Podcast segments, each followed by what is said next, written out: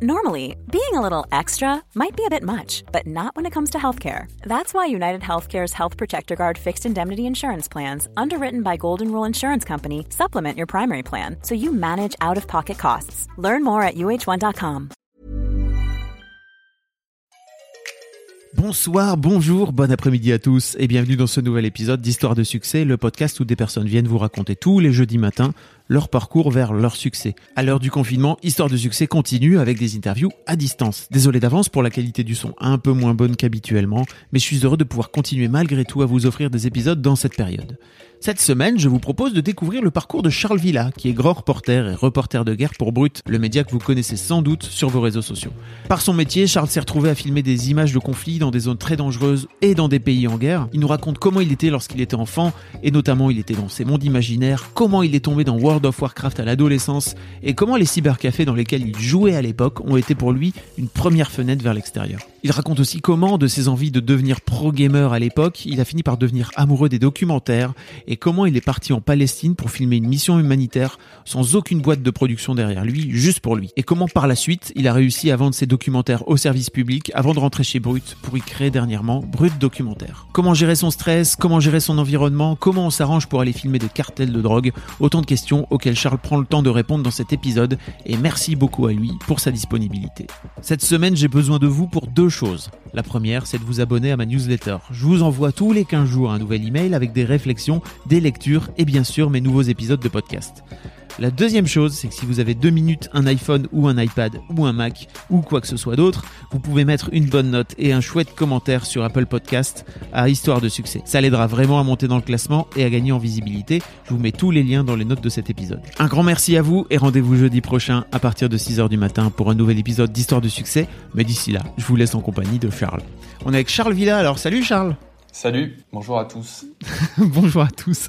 Le mec est déjà conscient qu'il est en train de parler au monde entier. Et comment ça va Ça va et toi Fab? Ouais, très très bien. Est-ce qu'on pourrait te présenter comme reporter de guerre, c'est ça? Euh. Je fais pas que du reportage de guerre, ça, ça m'est arrivé plusieurs fois et ça m'arrive régulièrement.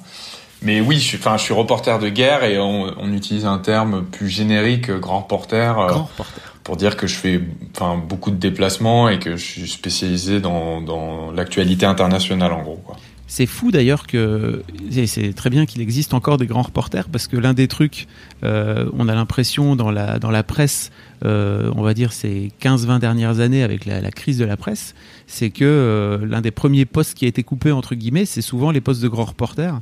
Bah c'est c'est pas tant euh, le, le, le, statut de grand reporter qui est problématique, puisque c'est avant tout un, une grille salariale, euh, le, le, le, titre de grand reporter. Euh, c'est plus le grand reportage qui a, qui a tendance à disparaître parce que ça coûte cher à faire, ça coûte plus cher à faire que des reportages euh, en France. Et, euh, et, ouais, la crise de la presse a entraîné des baisses drastiques dans les budgets de production de toutes les rédactions, peu importe le type de média. Donc ouais, ça a tendance à, à, devenir de plus en plus rare. Et c'est dommage parce que c'est un peu entre guillemets ce qui fait les lettres de noblesse du, du journalisme avec l'investigation, les enquêtes, tout ça quoi.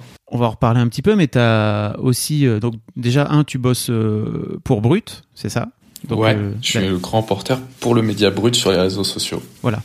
Et, et en fait, tu as une particularité aussi de ton côté, c'est que tu es, es, aussi réalisateur. C'est-à-dire que tu pas juste grand reporter, c'est-à-dire dans le sens où tu es à la base un réal qui tourne des vidéos, quoi. Ouais, c'est ça. Ouais. Oui, en fait, bah après, je, je pense que je fais partie d'une génération. On est un peu, on est un peu euh, des des couteaux suisses quoi, parce que euh, avec euh, justement la crise dans les médias, la baisse des budgets, euh, de plus en plus, euh, parce que moi j'ai toujours fait de la télé, de plus en plus les équipes où il y avait trois personnes avant, c'est-à-dire un caméraman, un ingé son, un ingénieur du son et et un journaliste, et bah ça coûtait beaucoup plus cher que par exemple moi tout seul qui fait tout tout en même temps. Ouais. Et, euh, et, typiquement aujourd'hui, bah, je filme, je réalise, euh, je fais du drone, donc euh, j'ai aussi un poste de droniste. Je fais des stories, je fais des photos. Euh, je fais vraiment, euh, enfin tu vois, il y a 20 ans, ça aurait été cinq postes en même temps quoi ouais. que, que, je fais parce que je cale aussi mes sujets, donc je fais une part de production.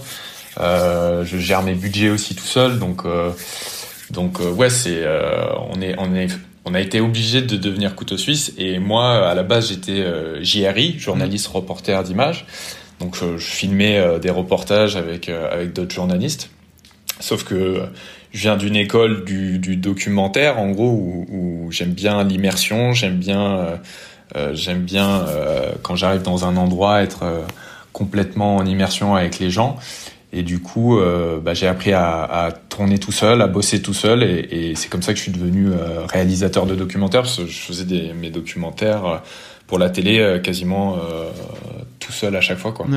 On en reparlera un petit peu après de, ton comment dire de cet aspect couteau suisse. Et je pense que aujourd'hui c'est comme tu le dis c'est un peu devenu un, une obligation vu l'économie des, des médias. Mais avant ça la question que j'aime poser à tous mes à tous mes invités c'est à quoi ressemblait Charles quand il avait 7-8 ans? Alors, quand j'avais 7-8 ans, euh, j'étais. Euh, comment dire J'étais un peu hyperactif, euh, assez tête en l'air. Je, je m'ennuyais beaucoup, beaucoup en classe. Euh, et. Et ouais, j'aimais bien, j'aimais bien être dans des univers. Je lisais beaucoup de BD fantastiques, ouais. des BD d'heroic fantasy. Ok. Et j'aimais bien, assez jeune, ouais, et j'aimais bien, euh, ouais, m'enfermer dans, dans mes petits mondes euh, à moi. Euh, parce que ouais, j'avais du mal, j'avais du mal à l'école à être, à être bien dans ma peau, quoi. Ça te saoulait un peu l'école? Euh, ouais, ouais, ouais, ça me saoulait parce que, euh, alors c'est assez, enfin, moi, il y avait des matières que j'aimais beaucoup, euh, et dans lesquelles j'étais, enfin, tu vois, j'étais bon. Et dès que ça me plaisait pas, bah, je pouvais pas du tout, euh, pas du tout suivre les cours ou pas du tout, euh, pas du tout travailler ces, ces, ces cours-là. Après 8 ans, bon, c'est un peu jeune le primaire, mais euh, Ouais.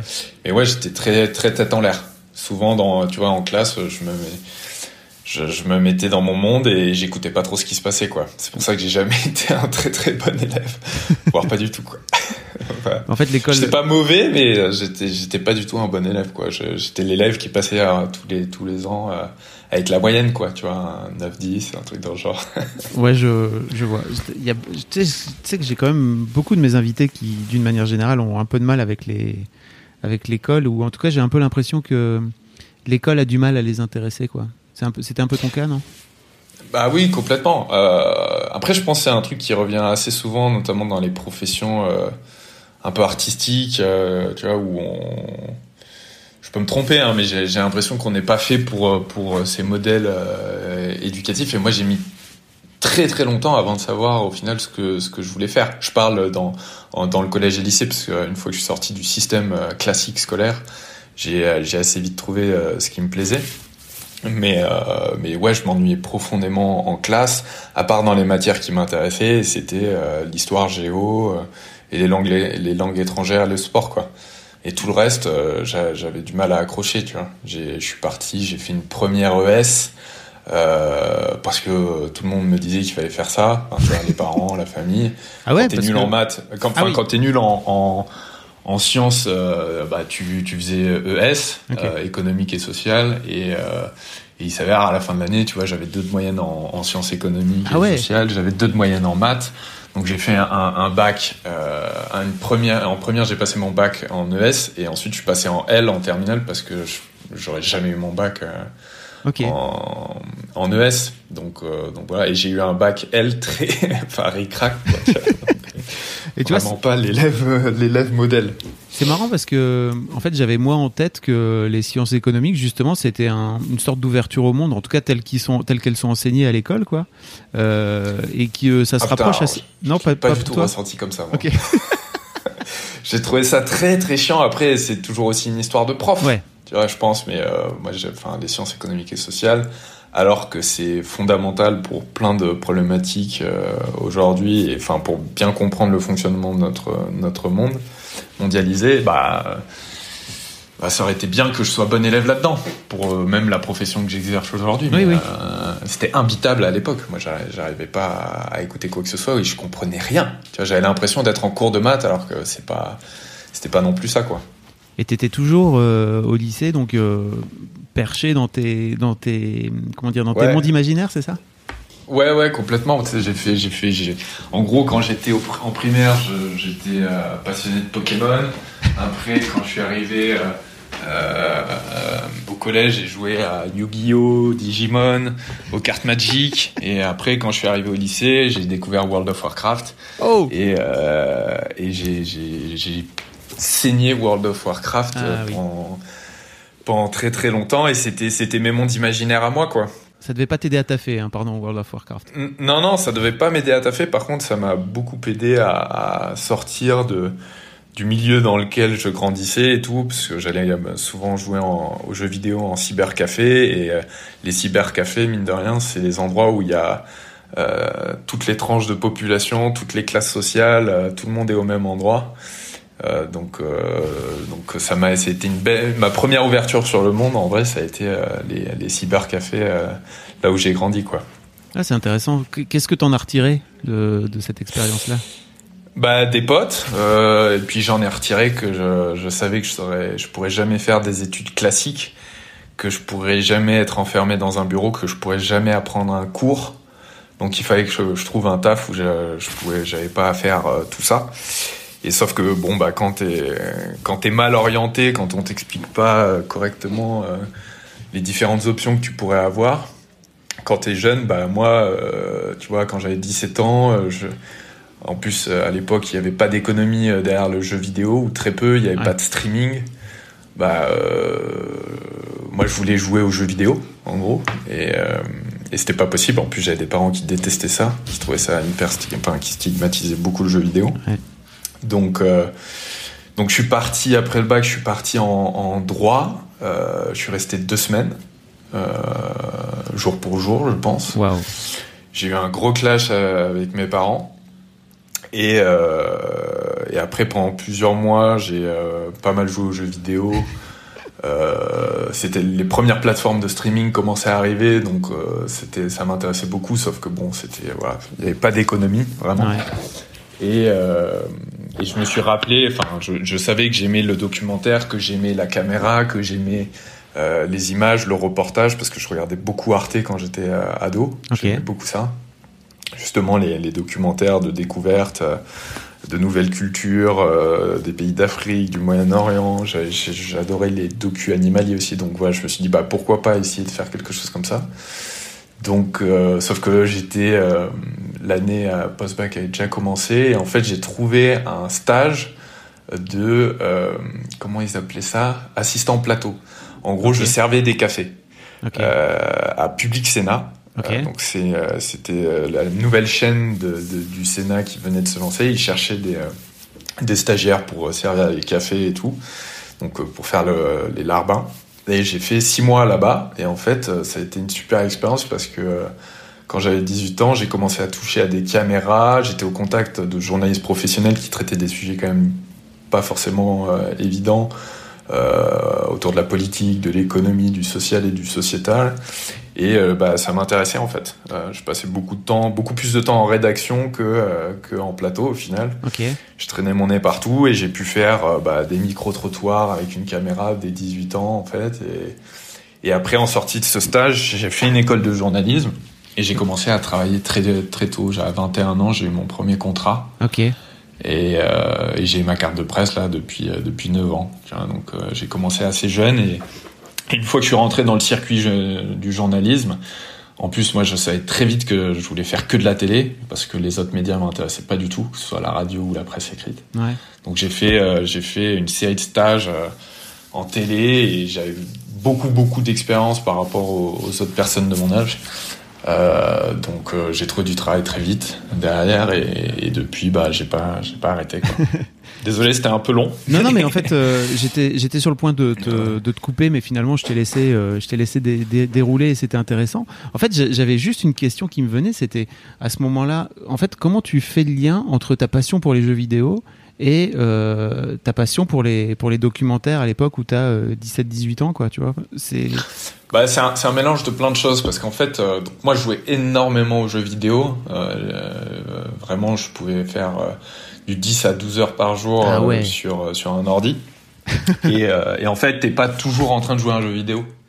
Quand tu joues aux jeux vidéo quand tu consommes de, l'écran comme ça, tu vas regarder des vidéos sur YouTube, tu vas regarder euh, Facebook, tu vas regarder. Euh, bah à l'époque, il n'y avait que Facebook, mais euh, je consommais déjà beaucoup de YouTube moi à l'époque, et et du coup, bah, enfin tu vois, je, je, regardais de la vidéo, je me suis dit j'aime bien, j'aimerais bien voir comment on fait pour filmer.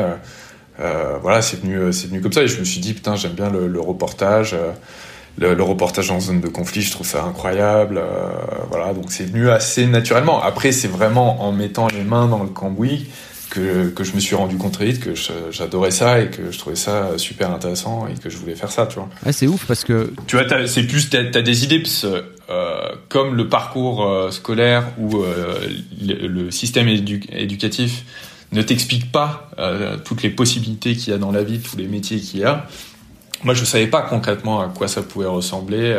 Ça se trouve, j'aurais, si j'avais vu un grand porteur quand j'étais en troisième, j'aurais décidé de faire ça beaucoup plus tôt, tu vois. Mm-hmm. C'est juste là, c'est un peu le hasard des choses, le fait d'être, d'être en clash avec ma famille et de pas savoir quoi faire, tu vois, d'être complètement perdu, de passer beaucoup de temps sur les jeux vidéo en sachant que c'est très stigmatisé, bah ça fait, ça fait réfléchir aussi. Ouais. Donc euh, voilà, c'est venu, euh, c'est un, une succession, une succession d'événements qui a fait que je me suis rendu compte que ça pouvait me plaire. Et, et, je peux dire que quand je suis allé faire le stage pour servir des cafés, je me suis pas dit que j'allais trouver ma vocation. C'était un moyen d'avoir un peu de thunes pour finir mon année, euh, parce que je gagnais 400 balles par mois. Euh, et de d'être pas loin de caméra, donc de voir un peu à quoi ça ressemblait. Mais servir des cafés à des sénateurs, c'était vraiment pas le truc qui m'intéressait le plus, quoi. Ouais, j'imagine. si ça t'intéresse, je t'invite à. Tu disais que ça faisait un petit moment que t'avais pas écouté des podcasts, euh, à écouter euh, l'épisode sur Felken, qui est l'un des meilleurs joueurs de français et mondiaux d'ailleurs de Hearthstone, que peut-être tu connais. Ah, incroyable. Alors non, je connais pas Hearthstone parce que euh, en fait, une fois que j'ai euh, j'ai joué à World of Warcraft, j'ai jamais décroché, j'ai jamais pu jouer à autre chose. donc euh, donc voilà, parce, ouais, une fois que tu as découvert l'univers de World of Warcraft, moi j'étais passionné de d'univers fantastique, de Tolkien, enfin tu vois, des elfes, des orques, tout ça, c'était impossible. Enfin, il n'y a jamais eu de concurrent en, à World of Warcraft en MMORPG, donc euh, voilà, c'était fini quoi. J'ai passé beaucoup de temps de ma vie sur ce jeu avant de faire ce, avant, avant de faire ce métier. Et en fait, euh, je te racontais ça parce que, et c'est aussi pour les gens qui écoutent, c'est que euh, il raconte aussi comment il a dû affronter ses parents. Euh, par rapport quand il a voulu devenir joueur professionnel de, jeux vidéo quoi tu vois c'est ouais, ça doit vraiment être très dur. Et euh, je pense qu'en plus alors je pense que l'époque aide un peu aujourd'hui parce que l'e-sport évolue très très vite et euh, les mentalités évoluent très très vite sur le jeu vidéo. Mais je sais qu'il y a ouais il y a 10 15 ans c'était c'était pas du tout la même alors qu'il y avait même pas d'économie donc c'était il y avait pas de joueurs pro tu vois tout se passait en Asie quasiment.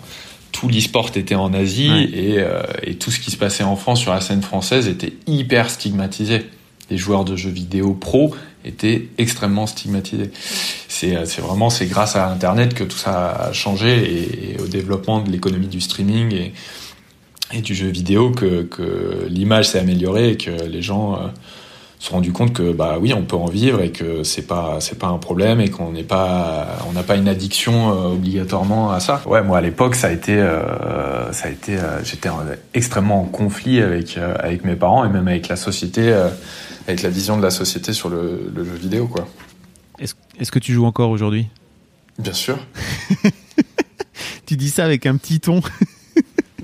Bien sûr je, moi je suis très très fier de d'être un gamer. Je suis un vrai gamer toujours et, je passe beaucoup de temps quand je suis pas en reportage ou quand je suis chez moi. Je joue, je joue pas mal et, ça me fait vachement de bien. Ok. Euh, bah écoute, je, t'invite à découvrir Hearthstone si tu veux eh pas ben, parce que tu sais c'est l'univers de c'est l'univers de World of Warcraft quoi, tu vois, de Blizzard. Donc euh, ouais ouais. Il y a les persos. Ça m'a jamais attiré euh, les jeux de cartes. Côté jeux de cartes. Mais comme tous les autres, en vrai, j'ai une passion pour World of Warcraft. pas se décrocher. Euh, ok, et c'est intéressant en fait parce que on a, on a toujours l'idée du gamer qui est derrière son écran et qui est euh, avachi euh, et à manger des chips si tu veux. Euh, alors que aujourd'hui, bah, tu disais là juste avant l'interview que, que c'était compliqué pour toi le confinement parce que tu jamais resté plus de 15 jours chez toi et que as, tu bouges quoi, tu vois. Donc, ouais, ouais, moi je suis tout le temps en déplacement normalement. Es, comment t'en viens à, à comment dire, à, basculer sur cette envie de voyage aussi de ton côté? Euh, bah c'est mon métier qui fait ça. Moi, je, euh, moi, je suis vraiment spécialisé sur les questions d'actualité internationale. Euh, ce qui se passe en France m'intéresse, mais mais beaucoup moins puisque tout ce qui se passe en France est extrêmement couvert. et j'aime bien aller dans les endroits où peu de gens vont, où il y a peu d'informations, peu de journalistes. Euh, pour montrer la réalité de, de ce qui se passe euh, là-bas. Et, euh, et, et, une fois que, que j'ai commencé à, à, faire ça, bah, j'ai jamais réussi à, à décrocher. Quoi, j'avais besoin de, de partir régulièrement. puis tu tisses des liens dans les pays où tu vas, donc euh, as envie. moi, souvent, j'ai envie de retourner dans les pays où je suis allé pour voir les gens que j'ai rencontrés, pour voir comment leur vie a évolué, comment la situation sur place euh, évolue. Donc, euh, donc euh, je ne saurais pas vraiment l'expliquer autrement que c'est une sorte d'appel, tu vois, de, manière assez régulière j'ai besoin, j'ai besoin de partir, j'ai besoin d'aller tourner euh, dans les endroits qui m'intéressent et c'est la plupart du temps c'est à l'étranger. Tu me disais donc euh, pour revenir un petit peu à ton à ton parcours et au fait que tu as commencé à bosser assez tôt, euh, que très vite tu as fait des, des reportages toi-même tout seul, c'est ça pour la télé? Ouais. Ouais ouais, bah en gros je suis arrivé dans une économie où le journaliste reporter d'image, donc ce qui était avant juste un caméraman, bah, c'est devenu euh, quelqu'un de très qualifié, c'est-à-dire qu'il pouvait filmer, poser des questions, faire son propre montage aussi. Donc, euh, donc euh, moi j'ai commencé à faire ça très jeune, donc c'est hyper formateur. Et surtout que j'ai pas mal bossé euh, dans des chaînes qui font de la politique très tôt. Donc du coup c'est hyper formateur parce que t'es obligé de bosser un peu tes sujets avant d'aller interviewer un politique ou ou des experts entre guillemets qui ont des éléments de langage. Si tu veux avoir des réponses euh, un peu intéressantes, bah faut faut un peu bosser ces sujets. Et, euh, du coup, c'est très très formateur parce que voilà, à 20 ans, euh, j'allais à l'Assemblée nationale poser des questions sur des sujets d'actualité avec ma caméra tout seul et mon micro, euh, la caméra dans la main droite, le micro dans la main gauche. Et, et après, je rentrais et je devais monter mes sujets pour le, le journal le soir. Enfin, tu vois, c'est c'est hyper hyper formateur le, le, hard news au début pour pour apprendre à être réactif, euh, à poser les bonnes questions. Euh, c'est c'est ça qui a fait que, que, je pense j'ai pris pas mal d'expérience très vite. Et puis après, une fois que j'ai voulu faire du documentaire, bah, j'ai quitté euh, mon taf. Je travaillais à la, chaîne parlementaire, qui est la, enfin c'est la chaîne de l'Assemblée nationale. Et, euh, j'ai, j'ai posé ma dème, euh, j'ai pris avec mes jours de congé parce que je prends jamais de vacances. Euh, je me suis acheté une caméra, deux billets d'avion et, et je suis parti en freelance euh, à l'étranger pour pour réaliser des documentaires. Et euh... Quoi? T'es parti tout seul comme ça, euh, sans. Ouais, ouais, je suis parti tout seul comme ça. je vais rentrer dans, en, dans, dans, le détail du truc, mais, mais j'avais pas de contact dans, en boîte de production, parce que ce sont des boîtes de production en général euh, extérieures aux chaînes qui réalisent des documentaires qui sont ensuite diffusés sur, sur, la, sur la chaîne. Et, euh, et vu que j'avais pas de contact, euh, mais que je savais que je voulais faire ça, bah en gros, je suis parti. Euh, mon premier déplacement, je suis parti en, en Palestine couvrir euh, une mission humanitaire euh, qui, euh, qui partait là-bas pour opérer des enfants qui ont été victimes de bombardements. Et, okay. et sur place, je suis arrivé à un moment où ça a pété, donc un peu le hasard du truc. Et j'étais le seul journaliste à cet endroit-là à couvrir ces émeutes-là. Et du coup, j'ai ramené des images que j'ai vendues à France 5. Euh, puisque j'étais le seul sur place, ça n'a pas été si dur que ça de trouver des gens qui, qui cherchaient des images.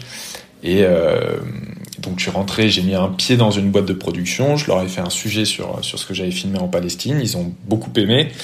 Et derrière, je suis allé voir la responsable des documentaires. Ouais. Bonjour, euh, je m'appelle Charles, je fais ça, je fais ci.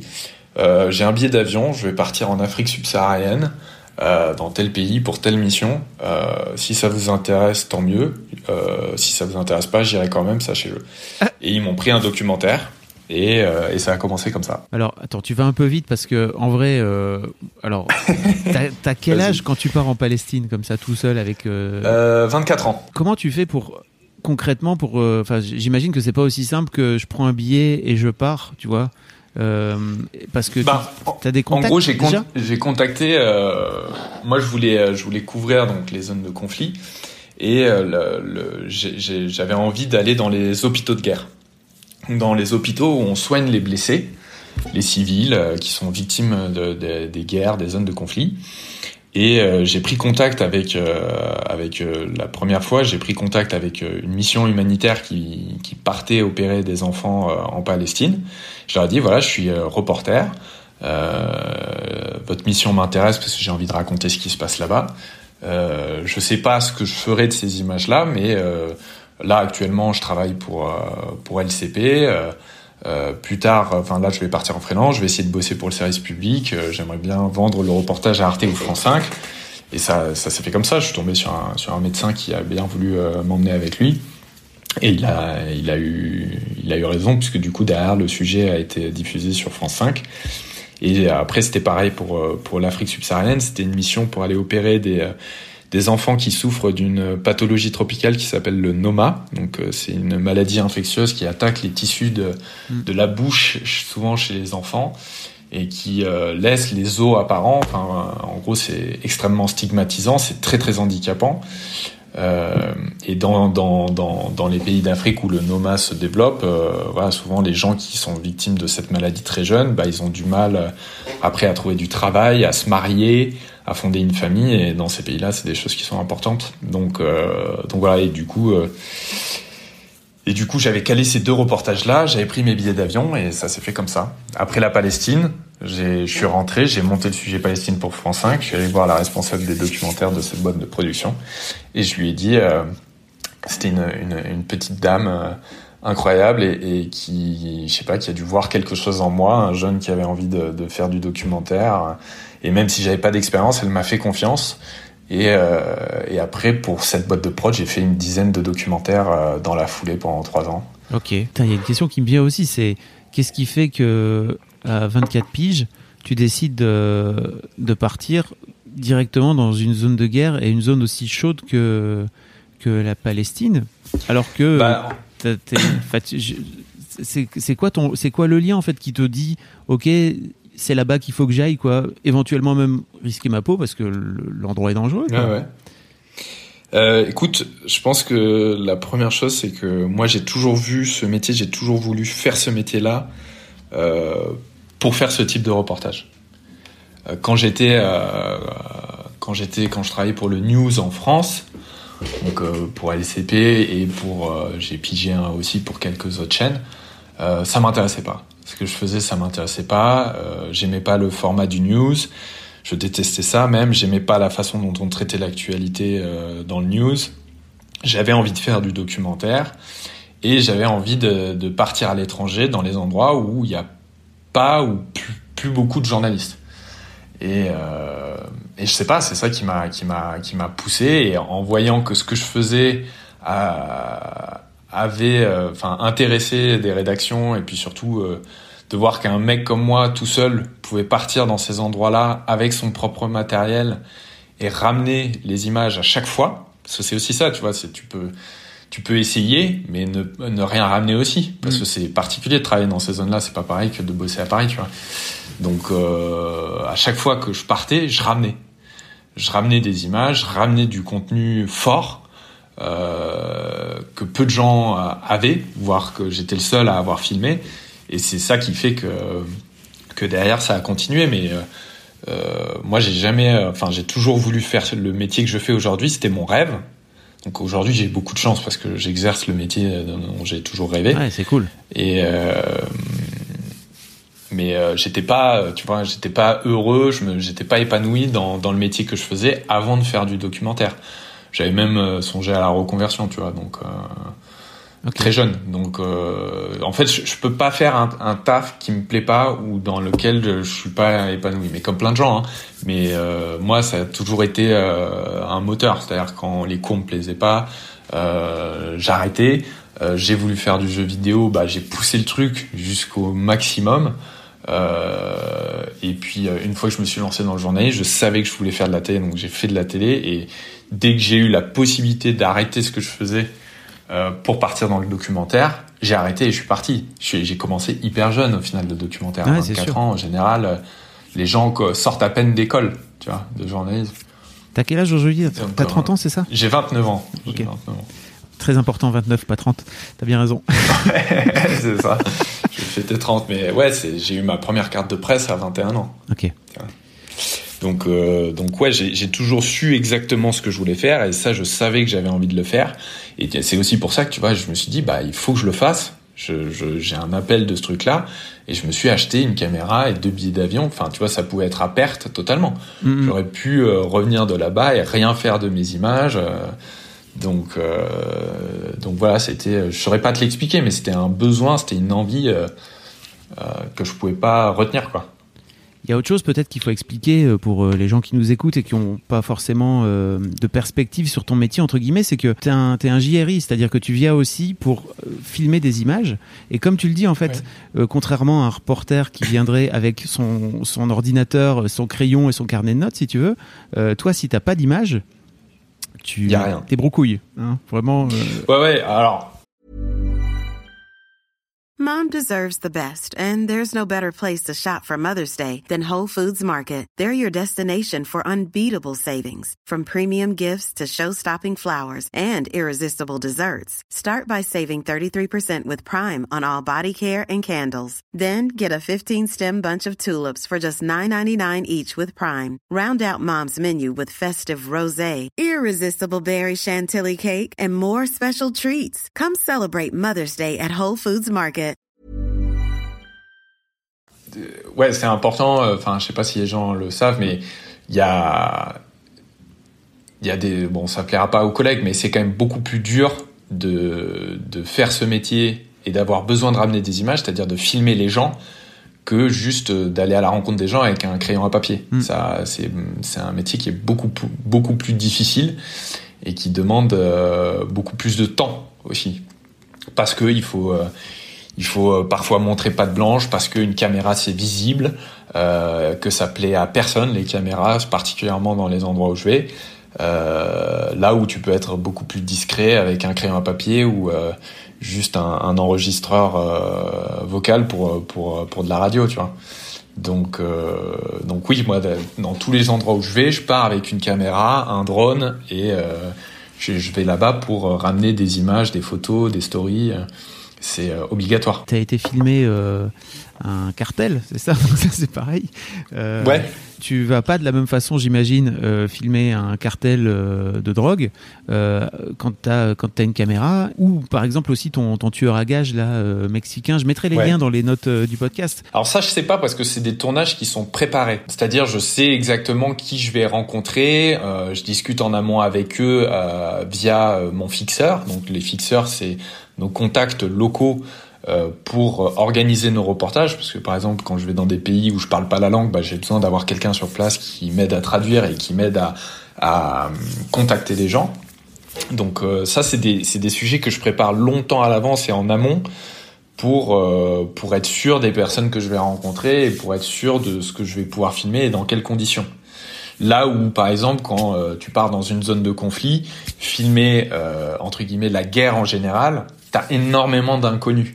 Tu arrives sur un terrain où euh, bah, tu vas pouvoir suivre peut-être quelqu'un, mais euh, si tu es sur la ligne de front et que tu suis et que tu suis une zone de combat, bah, à tout moment ça peut péter, à tout moment ça peut partir dans tous les sens. Tu peux décider de suivre quelqu'un parce que tu viens de le rencontrer, tu dis putain son histoire est folle. Donc tu, tu pars avec lui, il y a, beaucoup plus d'improvisation. Là, y a, pour le Mexique, c'était quand même préparé en amont. Et euh, tout est passé euh, par, par, par euh, mes fixeurs sur place pour bien préparer le reportage. Comme ça, j'avais le moins de surprises possible en arrivant. Donc, donc non, il n'y avait pas tant j'étais pas tant surpris de, du déroulé des événements sur mon tournage au Mexique. Est-ce que c'est clair? Je suis pas sûr d'être clair. En si, je pense. Si, si, si, si. J'allais te demander justement comment tu fais pour. Pour, tu parlais justement de, de tes fixeurs. Quand tu, te, comment tu fais pour rentrer en contact avec un cartel de drogue, par exemple Bah, euh, en vrai, ça c'est euh, la réponse que je vais te donner, c'est quelque chose que tu peux appliquer à presque tous les pays dans lesquels on va, particulièrement les zones de conflit. Un journaliste français ne peut pas travailler sans fixeur dans une zone, euh, dans une zone de guerre où il parle pas la langue et où il n'a pas de contact. C'est impossible. Donc, euh, on travaille tous avec des fixeurs. Donc souvent c'est des journalistes ou des traducteurs locaux. Là en l'occurrence c'était des journalistes mexicains qui ont du réseau dans les milieux criminels.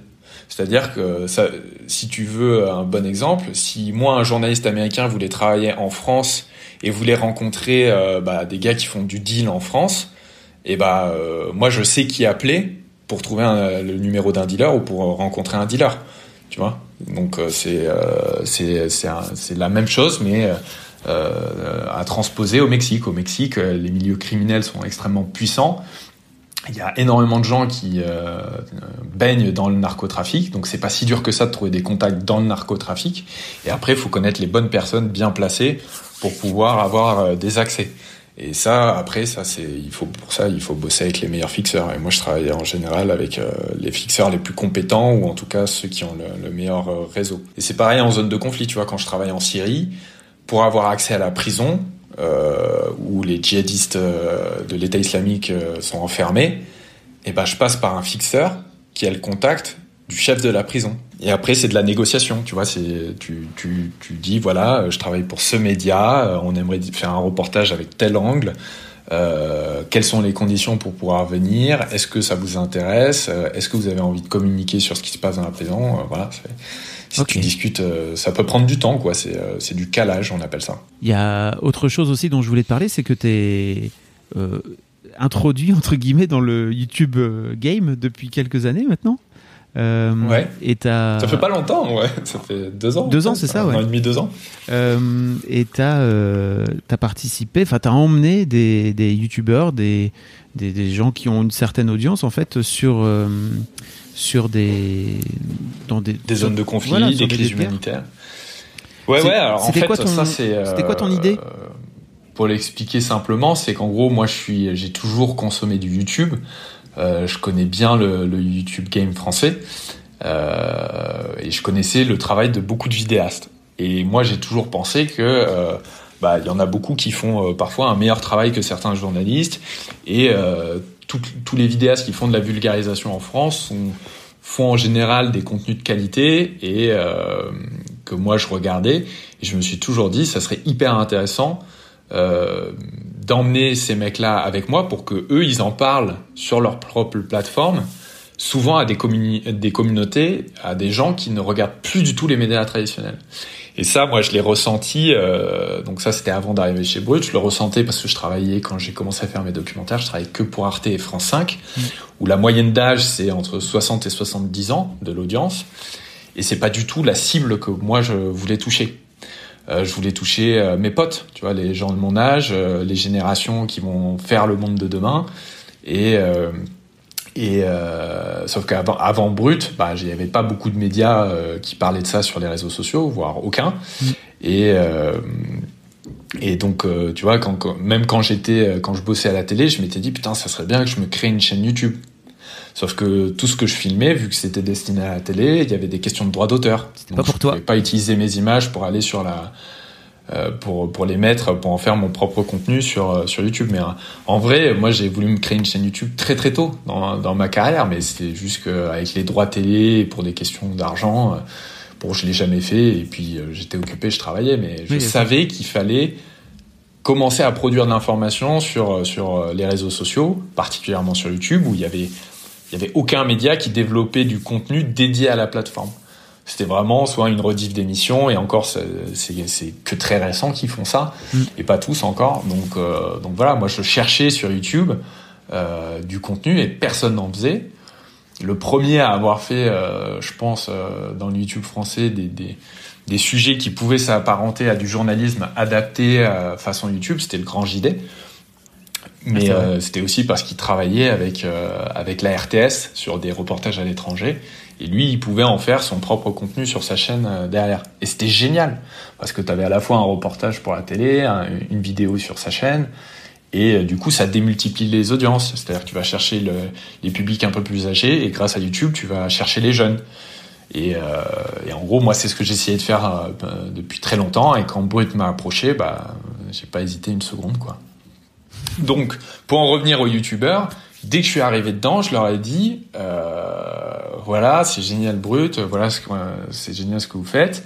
Et même eux, les, enfin les, les boss de, de, de, de brut avaient la même vision que moi, c'est-à-dire qu'ils savaient que euh, il fallait qu'on trouve des manières de travailler avec les vidéastes. Donc soit de les emmener avec euh, moi dans mes reportages, soit de mettre en avant euh, les contenus de qualité sur la plateforme peu importe les sujets, tu vois, à partir du moment où éditorialement euh, ce qui racontait c'était un sujet dont on entendait peu ou pas assez parler dans la société, bah on est, moi j'ai essayé de faire en sorte qu'ils puissent venir sur Brut pour euh, parler de ce sujet-là, comment ils l'avaient traité et le mettre en avant euh, via, enfin par le par le prisme de Brut. Et c'est comme ça que bah, ça, ça a commencé. Et petit à petit, j'ai emmené des vidéastes avec moi. Le premier que j'ai emmené en, en déplacement, c'était Simon Puech, euh, au Tchad sur la famine. Euh, et c'était pas un premier déplacement facile pour lui ni pour moi d'ailleurs, mais c'était là il a fait une vidéo qui a bien marché, qui était hyper intéressante sur la famine là-bas et que c'était le type de contenu qui avait jamais été fait sur la plateforme.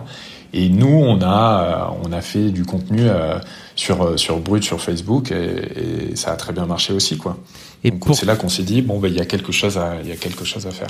Pourquoi tu dis que c'était pas facile pour toi? J'imagine que de partir à deux plutôt que de partir tout seul, ça complique sans doute un peu la donne, c'est ça? C'est pour ça. Moi, j'aime bien. Euh...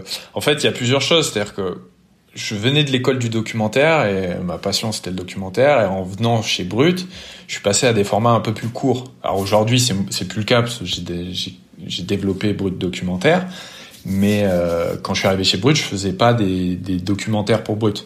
Je faisais des formats un peu plus courts ou des séries de vidéos qui étaient beaucoup plus courtes. Donc je passais de 35 minutes à 4 minutes. Tu vois. Mmh. Donc c'était hyper frustrant pour moi. Déjà, il y avait ça. Et puis euh, à côté de ça, ouais, c'était euh, c'était pas facile de partir avec quelqu'un parce que j'aime bien euh, j'aime bien être tout seul. Vraiment, t'as pas du tout la même immersion quand tu pars à deux ou à plusieurs que quand t'es tout seul. Euh, et quand je partais tout seul aussi, euh, je gérais mon emploi du temps d'une autre manière. C'est-à-dire que si je voulais rester deux semaines, euh, je pouvais. Tu vois, c'est juste me, c'est moi qui me gère. Quand je pars avec un vidéaste, bon bah soit il est dispo euh, sur les deux semaines, soit il a un emploi du temps un peu plus chargé. Quand tu pars avec des gros vidéastes, par exemple, et c'est plus compliqué. Et, euh, et, après sur le terrain, bon, euh, c'est aussi pour ça que je peux pas les emmener n'importe où non plus c'est que euh, faut que les, les, conditions de sécurité soient extrêmement carrées, extrêmement bordées, parce que euh, je suis avec quelqu'un qui n'est pas reporter, qui n'est pas reporter de guerre, qui ne qui ne sait pas exactement comment il va réagir s'il y a le moindre euh, problème d'insécurité. Et, euh, et c'est pas une sensation très agréable pour moi parce que je sais que je sais me gérer, je sais gérer les situations de stress. Et tu peux emmener quelqu'un qui peut péter un câble au moindre problème. et ça, euh, c'est le genre de truc qu'il faut éviter impérativement euh, dans les endroits où je vais en général. C'est pour ça que même si j'en ai emmené certains dans des endroits qui sont considérés comme très dangereux, euh, je les ai emmenés dans des cadres, dans des cadres qui sont extrêmement bordés d'un point de vue sécuritaire. Comment tu as appris justement à gérer le stress dans les moments un peu chauds que tu as sans doute dû vivre dans tes bah, c'est, en, en, vrai, c'est l'expérience euh, tu vois tu tu sais pas euh, moi quand je suis parti sur mes premières zones de conflit je savais pas si j'aurais pas peur ou, si enfin si ma peur allait pas devenir euh, allait pas devenir paralysante dans certaines situations. Donc euh, déjà je, je pense tu as une première étape en te disant j'ai envie d'aller couvrir ces endroits-là une fois que tu arrives dans ces endroits-là tu te rends compte très très vite si tu peux gérer la pression, le stress ou la peur que peuvent générer ces endroits-là, si t'en es pas capable, ben en général, euh, t'arrêtes très vite. Et euh, si ça fonctionne et que tu arrives à continuer à faire ton travail et à ramener du contenu tout en restant professionnel, euh, respectueux des gens là-bas, bah ça veut dire que tu peux travailler dans ces dans ces zones de conflit là. Et après, t'es jamais préparé à, à, à, aux situations euh, de danger. Tu vois, tu peux réagir différemment à un mec qui va te braquer une arme sur la tempe euh, qu'un bombardement euh, qui tombe à, à 100 euh, mètres de toi. Et, tout le monde réagit différemment. Enfin, c'est très très subjectif la gestion du stress, la gestion de la peur dans ces endroits-là. Moi, j'ai été confronté à plusieurs types de choses et j'ai j'ai jamais franchi la limite où je me suis dit putain qu'est-ce que je fous là, faut que je me casse. Tu vois, j'ai plus rien à faire là. Donc, tant, tant que t'en es pas là, je pense que, que ça veut dire que tu, tu, tu sais te gérer, mais mais n'importe quelle, enfin une situation demain, je sais qu'il peut se passer un truc qui fera que j'arrête. Donc donc voilà, c'est, je pense pas qu'on est, on se prépare pas à ça, et c'est l'expérience qui fait que tu tu prends l'habitude de te comporter, euh, de d'évoluer dans ces milieux-là. Ouais, je vois. Tu vois, mon premier déplacement, j'arrive en Palestine, ça pète, il y a une intifada et locale, euh, et je me retrouve euh, côté palestinien dans une intifada où tu as des gamins qui lancent des pierres et des et l'armée israélienne qui tire des balles en caoutchouc sur les gens ou des balles des balles réelles. Donc bon, ça a été gros baptême du feu. mais, mais j'étais, je me sentais pas enfin, je me me sentais pas à ma place. Je vais pas dire que je me sentais à ma place, mais je savais que quand je filmais cette situation-là, c'était important ce que je faisais, parce que j'étais le seul sur place, parce que euh, euh, les images que je filmais étaient folles. Et, euh, et voilà, donc tu vois, je, je me suis dit, ok, bah, ça a du sens, je sais pourquoi je suis là, je sais que les images que je vais ramener sont importantes. Donc, euh, bah, je vais faire ça. Et t'as pas forcément notion du danger sur le moment, c'est ça? Parce que t'es plutôt. Si, si, si, si, si, Je pense que justement, une des qualités les plus importantes pour un reporter euh, qui travaille dans, ces, dans les zones de guerre ou les zones de conflit, c'est la notion du danger. Savoir dire quand il faut arrêter de filmer, savoir dire quand il faut partir.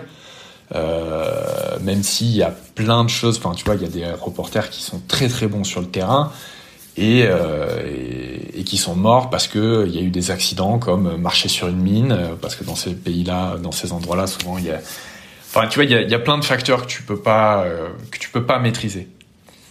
Et, et, mais un des trucs que tu peux maîtriser, c'est comment tu comment tu te gères. Et, moi, vu quand je travaille tout seul, c'est moi qui décide de ce que je fais. Donc si je dis là c'est trop dangereux, on s'en va, on s'en va. Tu vois? Ouais, je comprends la notion du danger, c'est hyper important. C'est savoir quand est-ce que là, peut-être, c'est un peu trop dangereux ou quand est-ce que oui, on peut quand même continuer, mais sous certaines conditions. Euh. Mais tout est situationnel, tu vois. Tout est situationnel. Chaque jour est différent. Euh, chaque endroit est différent. Euh, c'était moi, je, je, passe ma vie à analyser des situations quand je suis dans les zones de conflit. Je pense que la, la différence entre les, les bons et ce qu'on pourrait appeler mauvais reporters de guerre, ça, ça va pas être euh, ça va surtout être une question de respect des gens sur place et de, savoir gérer son stress et la notion du danger. Là où un mec qui est un peu tête brûlée, qui se dit si si on y va parce qu'il faut ramener des images, machin, euh, et qui met en danger son fixeur, qui met en danger les gens autour de lui, euh, c'est ça qui va qui va faire la différence. Et je j'en ai fait l'expérience parce que moi j'ai fait des erreurs sur le terrain, j'ai poussé à certains moments aussi, et, euh, et c'est ça qui fait que tu comprends, enfin que tu t'améliores aussi dans, dans, dans, dans ce métier-là. Qu'est-ce qui fait que tu... Je, dis, je digresse tout le temps, je sais pas si c'est clair. Mais... Ben non, non, non, ça, ça m'intéresse. T'inquiète pas, je te coupe si jamais c'est chiant. Euh, mais c'est pas le cas, donc t'inquiète pas. euh... Non mais j'ai, en fait, j'ai, moi j'ai une pensée un peu en arborescence. J'ai des idées qui viennent tout le temps. Je te vois. Donc je te vois. pas de parler. Je, je te vois fonctionner. Euh, t'inquiète pas. Mais l'objectif, c'est que tu parles aussi. Tu sais, c'est ton interview, donc euh, t'inquiète pas, ne t'excuse pas de parler. euh, non, ce que je voulais te demander, c'est qu'est-ce qui t'a incité dans les moments où t'as poussé à pousser justement? Euh, L'importance du sujet à mes yeux, je pense. Euh, parce que les fois où j'ai poussé, c'était quand même pour des sujets qui, qui, qui comptaient beaucoup à mes yeux. Euh, bon, c'était euh, la plupart c'était euh, au Moyen-Orient, euh, dont un en Irak sur sur un documentaire que j'ai réalisé sur les charniers de Daesh, dont j'ai déjà parlé sur Internet. Mais, mm-hmm. mais voilà, c'était un documentaire hyper important à mes yeux parce que j'avais l'impression de traiter une des problématiques euh, les plus importantes pour l'histoire de l'Irak, pour l'histoire moderne de l'Irak et pour les familles qui ont été victimes, euh, je parle des familles sur place, qui ont été victimes de, l'État islamique. Et, euh, et je voulais ramener, euh, je voulais ramener des choses qui, voilà, qui était dangereuse à aller chercher. Et, j'y suis allé et je l'ai un peu regretté après parce que voilà je, me suis mis en danger mais j'ai aussi mis en danger la vie de mon fixeur et des gens qui m'ont accompagné ce jour-là. Et je sais que c'est moi qui ai pris la décision d'y aller donc, euh, donc voilà, derrière, ça fait réfléchir parce que euh, y aurait pu, ça aurait pu, ça aurait pu très mal se finir à ce jour-là. Tu le ferais comment autrement euh, Tu ferais comment autrement si tu devais le refaire aujourd'hui avec l'expérience? Je le raconterais d'une manière différente, sans avoir besoin d'aller chercher les images à cet endroit-là. Ok, ok. Tu penses que c'est c'est possible? Ouais, c'est possible. Ouais, ouais c'est possible. C'est juste que c'est juste que évidemment c'est beaucoup plus fort avec les images. C'est beaucoup beaucoup plus fort avec les images que j'ai ramenées parce que voilà c'était en gros euh, j'enquêtais sur les sur les charniers de Daesh. Les charniers ce sont les fosses communes dans lesquelles euh, l'État islamique a balancé des dizaines voire des centaines de cadavres de personnes innocentes. Et, euh, et la plupart des charniers en Irak n'ont pas été ouverts ou commencé à être ouverts et c'est un moyen pour les euh, familles des victimes de retrouver les corps et de leur donner une sépulture décente, ce qui est très important dans, euh, dans ces pays-là, particulièrement dans la religion, dans l'islam. Et, voilà, j'avais vraiment l'impression de faire quelque chose de très important pour, pour ce pays, pour l'information dans ce pays. Et, voilà, j'ai ramené des images de, charniers qui étaient très dangereux parce qu'ils étaient minés. Euh, et je savais qu'ils étaient minés, mais vu que j'étais à côté, j'avais envie d'aller filmer. Et voilà, les images, que, enfin, il y a beaucoup d'images que j'ai censurées parce que c'était trop dur à montrer ou, ou euh, ouais, trop dur à montrer, c'est le mot. Euh, mm.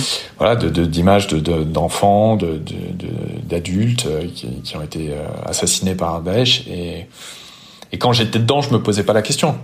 Je savais que euh, les images que je tournais étaient, étaient dingues, étaient hyper importantes. Mais, et je regardais pas assez autour de moi euh, les gens qui me regardaient filmer, quoi. Ah, je comprends. Voilà. Je, C'est une bonne leçon. Justement, je voulais te demander, c'est quoi pour toi les, les, on va dire les trois leçons que, que tu retiendrais de ton parcours? Hmm. C'est compliqué comme question. Enfin, c'est pas vraiment des leçons de vie, hein, c'est plus euh, des choses que moi j'ai appris sur le terrain. Oui. Souvent, euh, tout n'est pas noir et blanc. Particulièrement dans ces endroits-là. Il n'y a pas forcément les bons et les méchants d'un côté. Attends, je réfléchis. Vas-y, vas-y, prends le temps. Hein.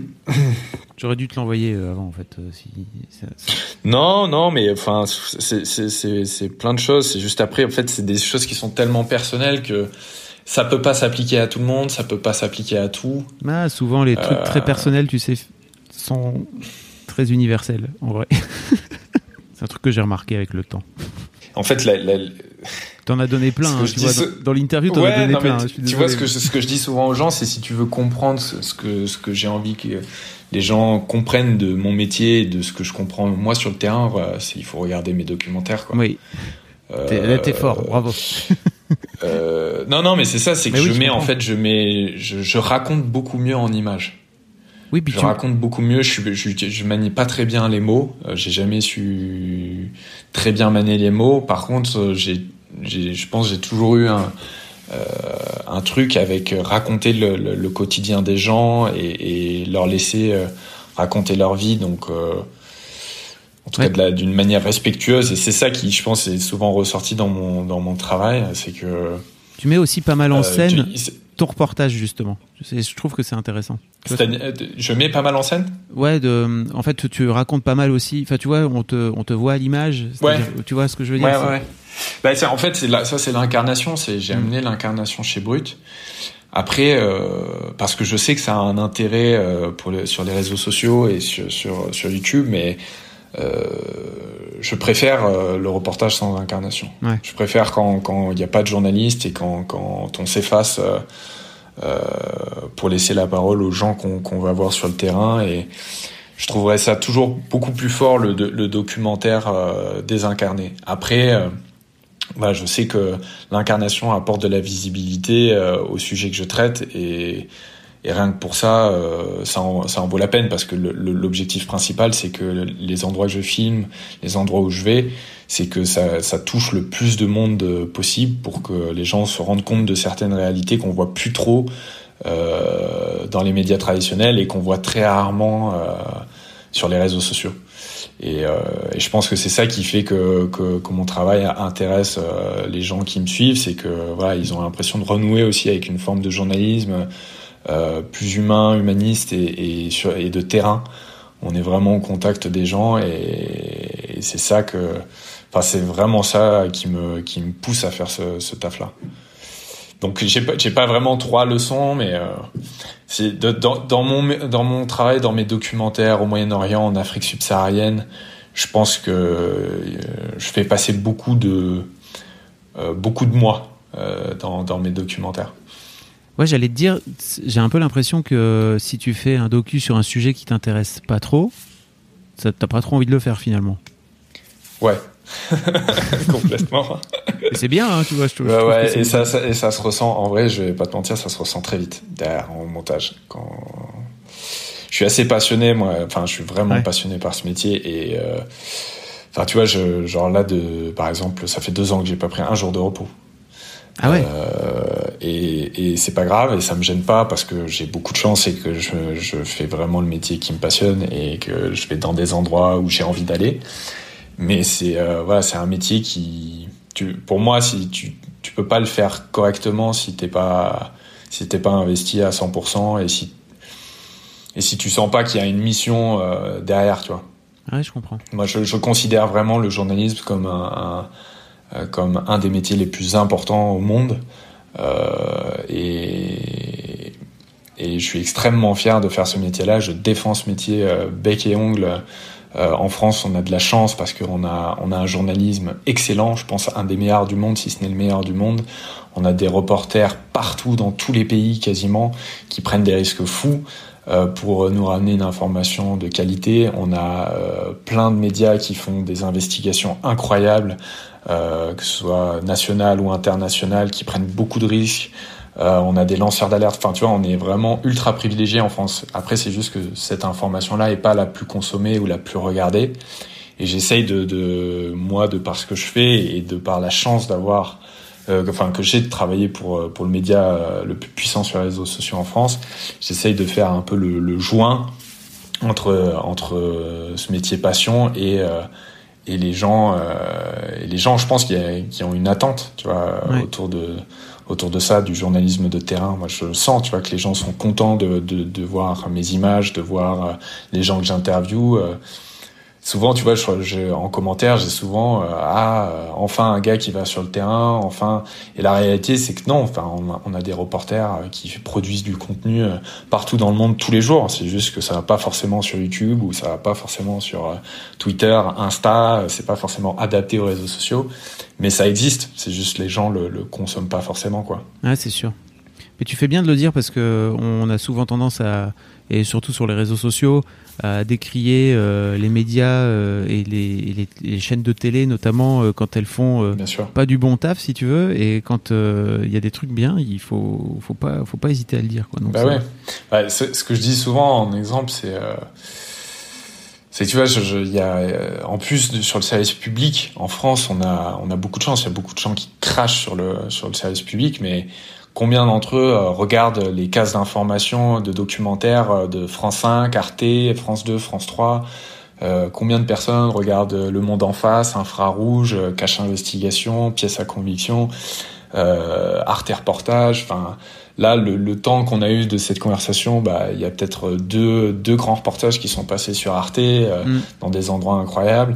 Donc euh, voilà, on a beaucoup de chance en France et euh, et, pour avoir perdu des collègues aussi sur le terrain, enfin tu vois c'est euh, en France il y a des gens qui se battent pour que l'information reste de qualité et, faire en sorte que, enfin, il y a beaucoup de gens qui se battent pour que les, gens soient bien informés. Donc, donc ouais, il faut, faut le défendre ça. Enfin, c'est ce que j'essaie de défendre. Je sais pas si je le fais très bien, mais en tout cas, j'essaie de le faire du mieux que je peux sur euh, sur les réseaux sur lesquels je travaille, quoi. Ça fonctionne parce que tu disais justement que vous avez donc, euh, as donc lancé euh, Brut Documentaire sur sur YouTube. Donc, euh, si Ouais. je si je me trompe pas, c'est des c'est des docus un peu plus longs qui font un format plutôt 15-20 minutes quoi, par rapport à ce que Ouais, c'est ça. ce ouais. qui se passe euh, plutôt sur Facebook habituellement. Et euh, bah, tes reportages marchent euh, marchent plutôt très bien quoi. Tu vois là, euh, bah, on parlait Ouais, tout à l'heure ouais, de ça, ton- ça, de ton tueur à gage mexicain là qui a qui a 2 millions de vues, c'est ça? C'est fou. Alors, il a 2 millions de vues sur YouTube, il, Ouais. en, a- il en a 3 millions sur euh, Facebook, 2 millions sur euh, Snap, euh, et je sais plus combien sur Insta. Donc ouais, il a, il a vraiment fait le tour de la France et ça c'est euh, c'est cool. Je sais qu'il cartonne aux États-Unis aussi, il a fait plusieurs millions de vues. Après, euh, bon, le tueur à gage, c'est pas c'est pas vraiment euh, c'est pas les sujets le sujet le plus passionnant Ouais. que j'ai pu traiter. C'est ça m'intéressait d'aller faire du reportage au Mexique sur ces thématiques-là parce que j'y connaissais pas trop et je voulais voir concrètement euh, ce qu'il en était sur le terrain, c'était quoi la réalité du narcotrafic et, et de la violence là-bas. Ouais. Après, euh, c'est pas le, c'est pas, c'est pas les sujets que j'ai l'habitude de traiter. Je suis plutôt en général dans les hôpitaux avec les victimes Mm. de ces gens-là. Et je trouve ça quand même beaucoup plus intéressant que, euh, que les personnages que j'ai pu rencontrer au Mexique qui n'y parlent que de violences gratuites. Euh, voilà, c'est intéressant parce que je pense que ça montre un pan de, cette violence qu'il faut qu'il faut voir pour se rendre compte euh, pour se rendre compte à quel point à quel point bah, il y a une part de folie et aussi de misère qui justifie cette violence. Mais euh, mais bon, c'est pas c'est pas c'est pas les sujets que je préfère personnellement et c'est pas ceux que j'ai le plus envie de mettre en avant. Après, si voilà, C'est lequel, par exemple, c'est- qui cartonne. Ouais. Pardon? Non, mais c'est surtout le dernier en date. Mais euh, ça serait quel euh, docu qu'on pourrait recommander à nos à nos auditrices et nos auditeurs? T'avais fait une- un truc sur le Yémen aussi, c'est ça? Docu Ouais, j'ai fait, euh, j'ai réussi à aller au Yémen pour parler de la guerre là-bas et pour parler de, pour expliquer aux gens comment comment cette guerre impacte euh, impacte les civils sur place, euh, en sachant que c'est important parce que nous on a un rôle dans cette guerre-là en vendant des armes à, plusieurs belligérants et donc concrètement on a on a un rôle, notre pays a un rôle dans, dans cette guerre, donc c'est important d'en parler. Mais, euh, mais ouais, en général, tous les documentaires que j'ai pu faire sur n'importe quelle zone de conflit, je, suis passé par le prisme humanitaire. Euh, le, prisme, des civils, donc euh, il n'y en a pas un qui a plus d'importance que, les autres. Après, ouais, j'aime bien. j'ai- J'aime beaucoup, j'ai beaucoup d'affection pour le documentaire que j'ai réalisé sur la famine au Soudan du Sud. Mm. Euh, parce que c'est un documentaire qui m'a beaucoup marqué. Euh, J'aime beaucoup le documentaire euh, Les charniers de Daesh. Là aussi, c'est un documentaire qui m'a qui a, qui a changé pas mal de choses en moi. Et et après la série des documentaires que j'ai réalisés pour Brut en Afghanistan, au Yémen, en Centrafrique, plus, plus récemment aussi sur les mouvements sociaux un peu partout dans le monde, à Hong Kong, au Chili, de la jeunesse. Euh, voilà, c'est, euh, je pense que ça donne, ça donne une bonne vision de, de à quoi ressemble notre monde aujourd'hui et la jeunesse de notre monde. Ok. Avant que tu démarres cette interview, qu'on démarre cette interview, tu me disais que ton métier allait être compliqué à faire euh, avec euh, avec avec cette pandémie et le coronavirus. Euh, Ouais. Déjà parce que tu es scotché chez toi. oui. c'est dur. mais bon, euh, c'est dur, mais bon, euh, c'est important de rester chez soi. Euh, moi, pour avoir traité euh, beaucoup, beaucoup d'épidémies de maladies infectieuses un peu partout dans le monde, je sais à quel point c'est primordial d'écouter les autorités sanitaires, leurs recommandations, de respecter le travail des médecins, du personnel de santé, des aides-soignants, des, des infirmiers, des infirmières, des ambulanciers. Enfin, c'est vraiment eux qui sont en première ligne euh, sur euh, sur, ce- sur cette épidémie. Donc euh, voilà, c'est vraiment le minimum euh, syndical que je puisse faire que de rester chez moi et de même si je suis je suis pas malade, je sais pas si je suis porteur du virus ou non, si je suis asymptomatique et euh, c'est le minimum que je puisse faire de ne pas le propager en continuant à, tourner ou à partir à l'étranger où je risquerais même de, l'amener dans un endroit, ce qui serait complètement irresponsable. Donc voilà, je suis confiné, mais c'est pour des bonnes raisons. T'espères pouvoir reprendre bientôt du service? Euh, oui, bah évidemment, mais après, euh, je pense pas que je pourrais reprendre une activité normale avant au moins la fin de l'année, euh, si, si on est réaliste. Donc euh, voilà, en sachant qu'il faut attendre que les frontières se s'ouvrent à nouveau. Voilà, je sais qu'il y a beaucoup de, d'endroits où j'aimerais aller pour traiter notamment le coronavirus en dehors de, de nos frontières, mm. mais c'est risqué et et voilà, je vais je vais je vais attendre patiemment comme comme tout le monde et ouais, c'est avant tout pour respecter. Euh... Parce que tu vois, en fait, au cours de mes missions, j'ai toutes mes missions expliquent et montrent, à mon sens, à quel point la santé c'est le socle d'une nation. Mm. Avant tout le reste. Quand la santé ne tourne pas, quand la santé ne fonctionne pas normalement, ou quand il n'y a pas de système de santé, le pays ne fonctionne pas normalement ou le pays est en crise humanitaire. Là, on le vit, c'est très concret, on vit une grave crise humanitaire notre, système de santé est débordé, n'était pas préparé, euh, l'hôpital public n'était pas préparé euh, à, cette, euh, à cette épidémie. Avant tout parce que l'hôpital public se fait détruire depuis, depuis plusieurs quinquennats, mais on, on, voit que tout est à l'arrêt. Et tous les pays où je suis allé, quand je suis allé traiter Ebola au Congo, quand j'ai traité le choléra en Ouganda, au Malawi, au Soudan, euh, toutes ces et le palu, la rougeole, j'en sais rien, mais toutes ces maladies-là empêchent euh, les économies de fonctionner, empêchent le politique de fonctionner normalement.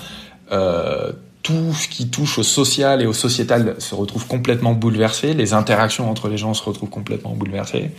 Donc voilà, pour ça, il y a une chose, c'est on écoute les médecins et on, on est patient.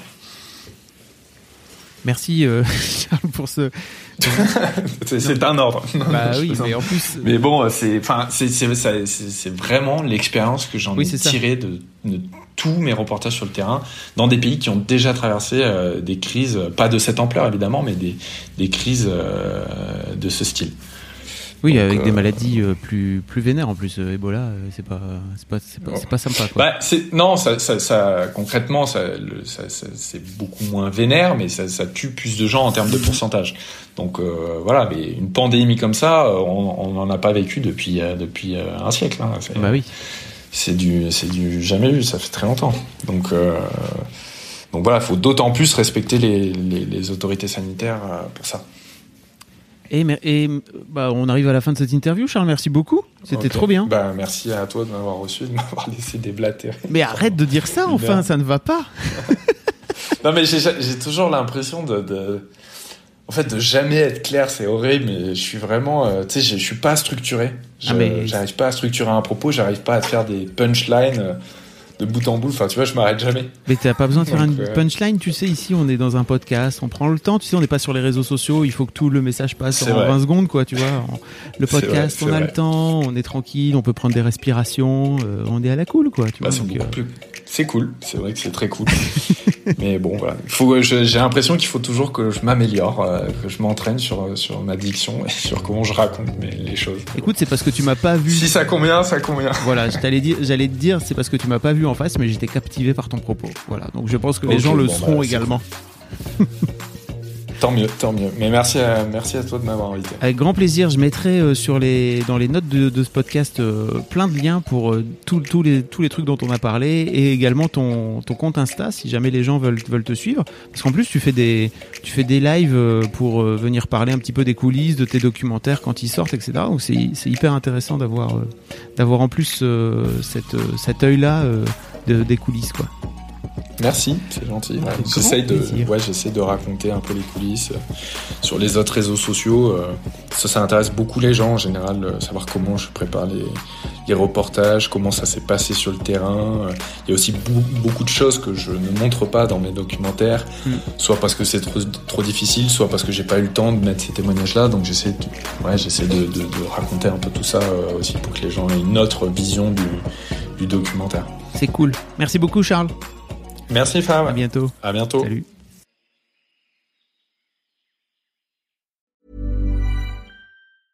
A lot can happen in three years, like a chatbot may be your new best friend. But what won't change? Needing health insurance. United Healthcare Tri Term Medical Plans, underwritten by Golden Rule Insurance Company, offer flexible, budget friendly coverage that lasts nearly three years in some states. Learn more at uh1.com.